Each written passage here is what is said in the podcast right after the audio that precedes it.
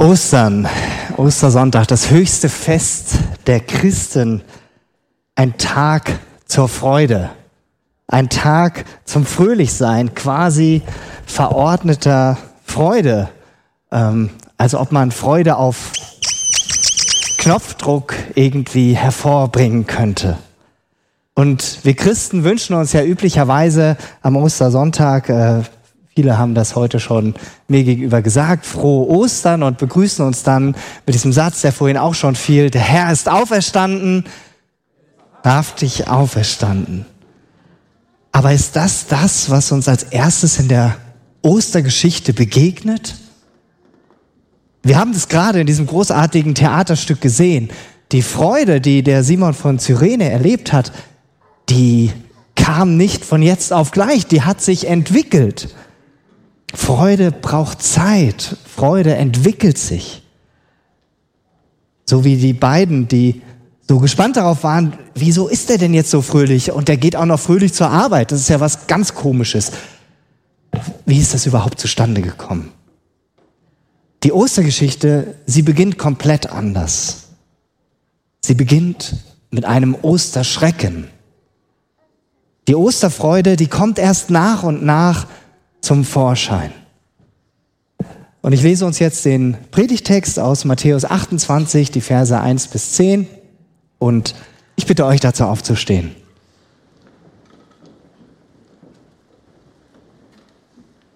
Ich lese aus der Basisbibelübersetzung. Der Sabbat war vorüber. Da kam ganz früh am ersten Wochentag Maria aus Magdala und die andere Maria. Sie wollten nach dem Grab sehen. Plötzlich gab es ein heftiges Erdbeben, denn ein Engel des Herrn kam vom Himmel herab. Er ging zum Grab, rollte den Stein weg und setzte sich darauf. Seine Gestalt leuchtete wie ein Blitz und sein Gesa Gewand war weiß wie Schnee. Die Wachen zitterten vor Angst und fielen wie tot zu Boden. Der Engel sagte zu den Frauen, Fürchtet euch nicht. Ich weiß, sie sucht Jesus, der gekreuzigt wurde. Jesus ist nicht hier. Gott hat ihn von den Toten auferweckt, wie er es vorausgesagt hat. Kommt her und seht. Hier ist die Stelle, wo er gelegen hat. Jetzt geht schnell zu seinen Jüngern, sagt ihnen, Jesus wurde von den Toten auferweckt. Er geht euch nach Galiläa voraus. Dort werdet ihr ihn sehen. Auf diese Botschaft könnt ihr euch verlassen. Die Frauen waren erschrocken und doch voller Freude. Schnell liefen sie vom Grab weg, um den Jüngern alles zu berichten. Da kam ihnen Jesus entgegen und sagte, Seid gegrüßt. Sie gingen zu ihm, berührten seine Füße und warfen sich vor ihm. Da sagte Jesus zu ihnen, fürchtet euch nicht. Geht und sagt meinen Brüdern, sie sollen nach Galiläa gehen. Dort werden sie mich sehen. Ihr dürft euch hinsetzen.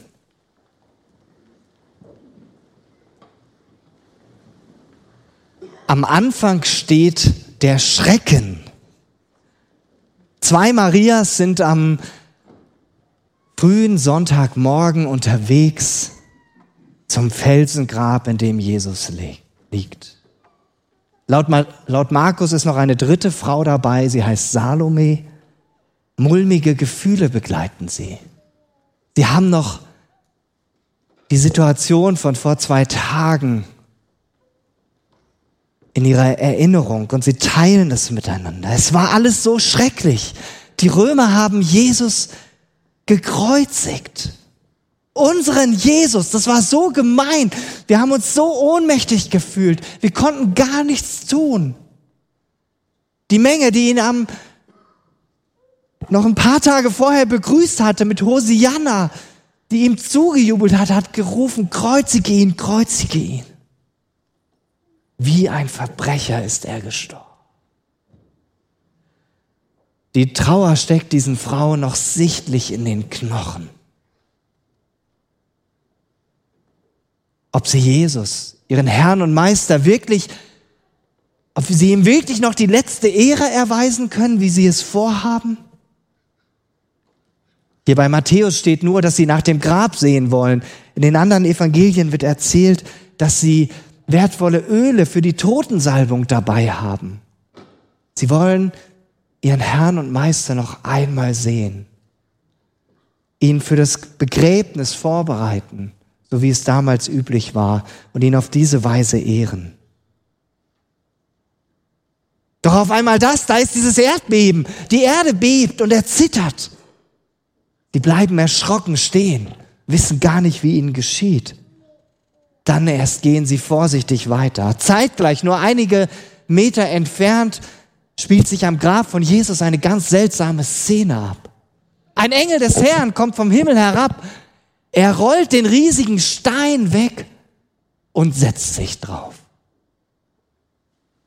Normalerweise hält sich ja an einem Grab niemand auf. Schon ein bisschen komisch. Doch hier ist es anders. Die führenden jüdischen Gelehrten, die dafür gesorgt hatten, dass Jesus zum Tode verurteilt wurde oder das maßgeblich mit befördert hatten, konnten ihn ja selber nicht dazu verurteilen. Sie hatten dafür gesorgt, dass römische Soldaten das Grab bewachen mussten. Jesus hatte ja gesagt, der hat irgendwas davon erzählt, dass er nach drei Tagen wieder auferstehen will. Und jetzt hatten die jüdischen Gelehrten, die hatten Angst, dass die Jünger von Jesus kommen, heimlich den Stein wegschieben, der sogar versiegelt war, Jesus klauen und dann sagen, Jesus ist auferstanden, der ist nicht mehr da. Das wollten sie verhindern. Also mussten die römischen Wachen ihr hier einen ganz besonderen Dienst tun. Und wahrscheinlich hat sich die Kohorte, die dafür abgeordnet war, gefragt, was ist das denn für ein bescheuerter Job? So ein Job hatten wir noch nie. Einen Toten bewachen. Naja, was soll's? Befehl ist Befehl. Unseren Sold kriegen wir eh.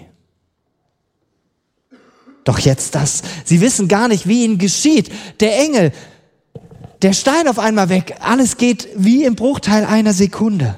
Blitzschnell. Dann diese grell leuchtende Gestalt. Ein Gewand, weiß wie Schnee.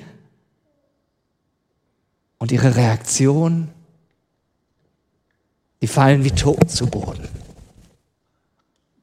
Sie wissen nicht, wie ihnen geschieht.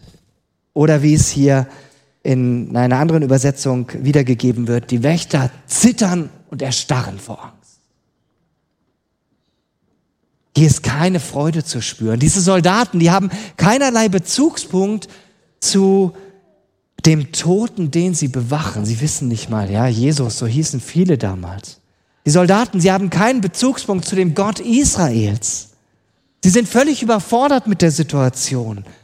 Angst und Furcht ergreift sie und setzt sie völlig außer Gefecht. Gleichzeitig kommen die Frauen am Grab an. Sie sehen diese Gestalt, sie leuchtet strahlend hell wie ein Blitz. Sein Gewand war weiß wie Schnee wird uns hier gesagt. Aber sie reagieren ganz anders als die Soldaten. Der Engel auf den, dem Stein, der sagt zu den Frauen, fürchtet euch nicht. Habe ich so einen, so einen Engel auf dem Stein mitgebracht, weil der ein bisschen klein ist, habe ich ihn abfotografiert. Der ist nicht ganz so furchteinflößend. Fürchtet euch nicht. Das ist der Erkennungssatz schlechthin, wenn Gott in der Bibel Menschen begegnet. Und hier wird deutlich, Gott zu begegnen ist kein Kindergeburtstag, sondern ist eine ernste Angelegenheit. Die Begegnung mit ihm, die lässt Menschen erstmal erzittern, erschrecken, löst Furcht ein. Es haut sogar manche Menschen um. Und das Erste, was Gott beziehungsweise sein Engel hier sagt, ist dieses, fürchtet euch nicht. Fürchtet euch nicht. Und dieser Satz, der nimmt die Furcht, der nimmt die Angst und der nimmt den Schrecken. Und an dieser Stelle wird dann zum ersten Mal der Grund für die Osterfreude genannt. Wie genial ist das denn? Gott schickt seinen Boten, Engel heißt ja Bote übersetzt, schickt seinen Boten und er ist dafür da, den Frauen zu erklären, was hier gerade passiert ist. Er holt die Frauen ab bei dem, was sie gerade vorhatten. Ich weiß ja, ihr sucht Jesus, der gekreuzigt wurde, sagt er ihnen. Ja, eigentlich wollt ihr zu Jesus. Ihr wolltet ihn noch einmal sehen, ihn noch einmal berühren, ihn einbalsamieren und ihn auf diese Weise ehren. Der Engel überrollt die Frau nicht einfach, sondern er geht ein auf das, was sie gerade vorhatten. Doch jetzt kommt dieser Gänsehautvers, der Vers 6, wo der Engel sagt, Jesus ist nicht hier. Jesus ist nicht hier. Gott hat ihn von den Toten auferweckt, wie er es vorausgesagt hat. Wow. Was wird den Frauen in diesem Moment durch den Kopf gegangen sein? Ja, Jesus hat von sowas gesprochen, aber dass das jetzt wirklich wahr ist, sie haben sich wahrscheinlich fassungslos angestaut. Der Engel belässt es nicht bei diesen Worten. Und deshalb sagt er weiter, kommt her und seht, wo er gelegen hat. Diese umwerfende Nachricht, sie will begriffen werden. Sie will erfasst werden mit den eigenen Augen, mit allen Sinnen. Selbst reingehen in die Grabkammer. Selbst sehen, dass da niemand mehr liegt. Die Totenbinden zu sehen, die da einfach nur lose liegen. Und selbst das Totentuch, so ist es uns bei Johannes beschrieben, das auf Jesu Gesicht gelegen hat, lag ordentlich zusammengefaltet an einer anderen Stelle als sein Gesicht gelegen. Vermutlich standen sie staunend in dieser Grabkammer und erst nach und nach sickerte diese unglaubliche Nachricht des Engels Schritt für Schritt vom Kopf in ihre Herzen. Und jetzt, während sie anfangen zu realisieren, was da vor ihren Augen geschehen ist, macht der Bote die Frauen zu Botschafterinnen der Auferstehungsbotschaft. Ja, der Bote macht die Frauen zu Botschafterinnen der Auferstehungsbotschaft. Jetzt geht schnell zu seinen Jüngern, sagt ihnen, Jesus wurde von den Toten auferweckt. Und er geht euch nach Galiläa voraus. Dort werdet ihr ihn sehen. Und er unterstreicht nochmal, dass diese Botschaft, die er ihnen gibt, dass sie vertrauenswürdig ist, indem er sagt, auf diese Botschaft könnt ihr euch verlassen. Und jetzt verrät uns Matthäus etwas davon, wie sich die Frauen gefühlt haben. Und das finde ich so klasse. Er schreibt, die Frauen waren erschrocken und doch voller Freude. Ich habe das mal versucht, in diesen Bildern abzubilden. Erschrocken und doch voller Freude. Kennst du Situationen in deinem Leben, wo du dich genauso gefühlt hast? Dass du einerseits erschrocken warst und im nächsten Moment voller Freude? Ich kenne solche Situationen. Ich will euch von, von welchen erzählen. Ich habe seit 1999 meinen Führerschein. Ich weiß, andere von euch schon viel, viel länger. Bei mir sind es auch schon ein paar Jahre. Und ähm, ich fahre seitdem Auto, leider nicht komplett unfallfrei und auch nicht immer vorausschauend. Im Gegensatz zu euch, ja. Also ich habe schon Situationen erlebt im Straßenverkehr, die hätten ganz anders ausgehen können, dass ich heute hier vielleicht gar nicht sitze. Und einmal, das ist schon viele Jahre her, da war ich im Herbst unterwegs auf einer Landstraße. Es war ein bisschen rutschig, Blätter auf der Straße und einmal überholte mich ein Auto riskant und ich musste irgendwie bremsen und das Auto kam ein bisschen ins Rutschen Und ich war so froh, als ich dann, als der, der, als der Wagen zum Stillstand kam und ich noch auf der Straße war. Das war so ein Moment, wo ich einerseits total erschrocken war und dann gleichzeitig total froh, ja, es ist nichts passiert.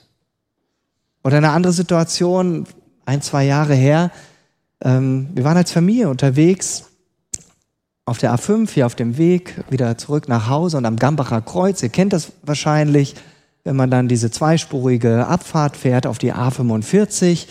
Ich hatte mich ordentlich eingefädelt. Auf einmal kam ein Fahrzeug von links, ähm, der sich irgendwie wohl spontan überlegte, ich will doch irgendwie die A45 fahren und kam so, dass er mich abdrängte von der Fahrbahn. Ich musste nach rechts rüber und ich habe nur instinktiv äh, das Fahrzeug rübergelenkt. Gott sei Dank war in dem Moment kein anderes Fahrzeug auf der Spur. Das wäre richtig, richtig fies ausgegangen. Und da war mein Herzschlag auch ganz, ganz weit oben und ich war mega dankbar, dass uns als Familie nichts passiert ist. Und dann ist egal in der Situation, ob ich vorher richtig gefahren bin, wenn jemand anders einen Fehler macht, kann es trotzdem richtig übel ausgehen. Aber auf diese Schrecksekunde folgte die Erleichterung und die Freude und auch der Dank an Jesus, dass nichts passiert ist.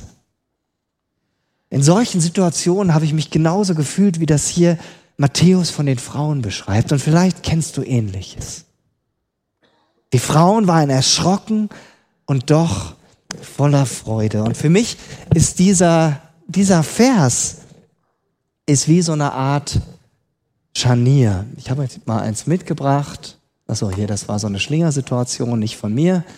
Ähm, ein Scharnier, Türscharnier kennt ihr, ja?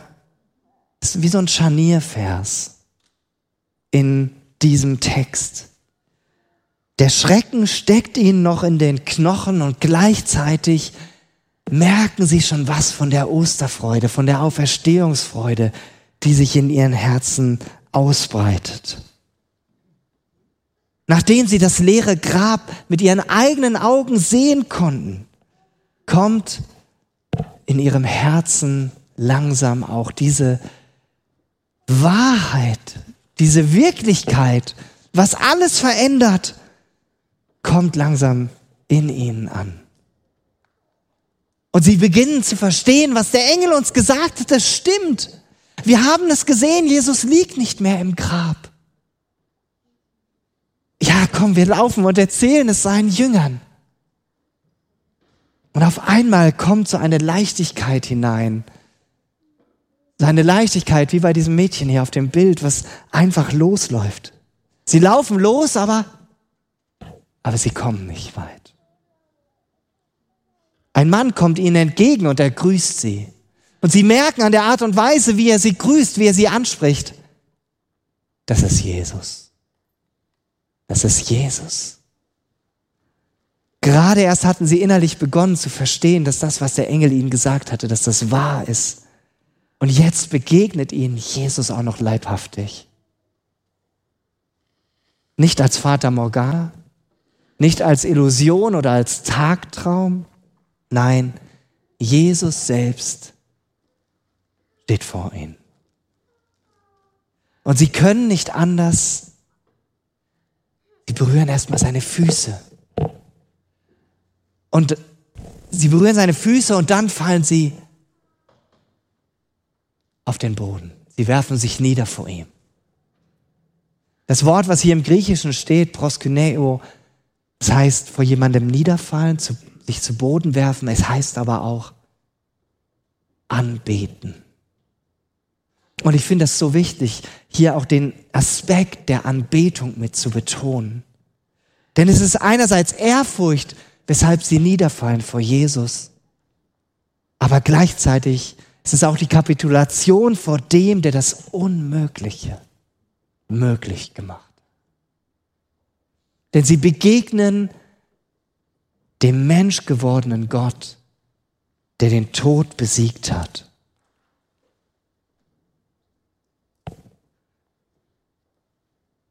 Bitte versetzt dich kurz in die Situation dieser Frauen. Versuch es zumindest. Wir haben ja alle ein Vorstellungsvermögen bekommen und das hilft uns an dieser Stelle. Stell dir vor, du warst mit den Frauen im Grab. Und du hast gesehen, da liegt niemand mehr. Das sind nur noch diese, diese Binden, mit denen Jesus eingewickelt war. Und du hast gehört, was der Engel gesagt hat. Du hast diesen Himmelsboten gesehen, strahlend, äh, strahlend hell, grell wie ein Blitz. Und jetzt begegnest du zusammen mit den Frauen Jesus. Was tust du? Wie reagierst du? Genau das ist die Frage, die sich für jeden von uns heute stellt, ganz neu. Fällst du vor ihm zu Boden? Berührst du seine Füße, weil du wissen willst, ist er leibhaftig auferstanden und betest ihn an? Oder bleibst du skeptisch mit Abstand stehen? Vielleicht wie die führenden jüdischen Gelehrten? Oder möchtest du, möchtest du zu Jesus gehen, aber irgendwas hält dich davon ab, du weißt nicht genau, was du tun sollst? Für eine dieser Optionen musst du dich entscheiden und ob aktiv oder passiv, jeder von uns wird sich heute für eine dieser Varianten entscheiden. So viel steht fest. Matthäus berichtet uns nicht, wie lange die Frauen da vor Jesus auf dem Boden anbetend lagen. Vielleicht war es nur ein Moment, ein Moment, vielleicht eine Minute. Wir wissen es nicht. Aber eins weiß ich, und das wird hier auch deutlich, Jesus hetzt sie nicht. Und er hetzt auch dich nicht. In Vers 10 lesen wir, da sagte Jesus zu ihnen, fürchtet euch nicht, geht zu meinen Brüdern und sagt, sie sollen nach Galiläa gehen, dort werden sie mich sehen. Auch hier bekommen die Frauen den göttlichen Zuspruch und damit auch jeder von uns. Fürchtet euch nicht. Fürchte dich nicht. Jesus richtet uns auf durch sein Wort, durch seinen Zuspruch. Er spricht dich an. Fürchte dich nicht. Egal wie du zu mir stehst, du brauchst dich nicht vor mir zu fürchten, sagt Jesus. Du brauchst keine Angst vor mir zu haben. Und gleichzeitig lädt Jesus dich ein und mich genauso, dass wir ihm vertrauen, dass du ihm vertraust. So wie Jesus viele Jahre später dem Jünger Johannes auf der Insel Patmos, als er ihm, wie das in der Offenbarung beschrieben ist, begegnet, sagt er ihm, ich bin der Erste und der Letzte und der Lebendige und ich war tot, doch schau her, ich lebe für immer und ewig und ich habe die Schlüssel zum Tod und zum Totenreich. Vertraust du dich diesem Jesus an? Willst du weiterhin oder vielleicht heute zum allerersten Mal dein Leben ganz bewusst in die Hand von diesem Jesus geben? Der den Tod überwunden hat und damit den Schrecken über die Macht des Todes? Der so weit um sich greift, auch jetzt gerade in diesem Augenblick auf dieser Welt. Wenn du so reagierst wie die Frauen, dann bist du heute genauso wie sie eingeladen, ein Botschafter der Auferstehung zu sein. Dann bist du vom Osterschrecken durchgedrungen zur Osterfreude, zur Freude über die Auferstehung, dass Jesus auferstanden ist und lebt.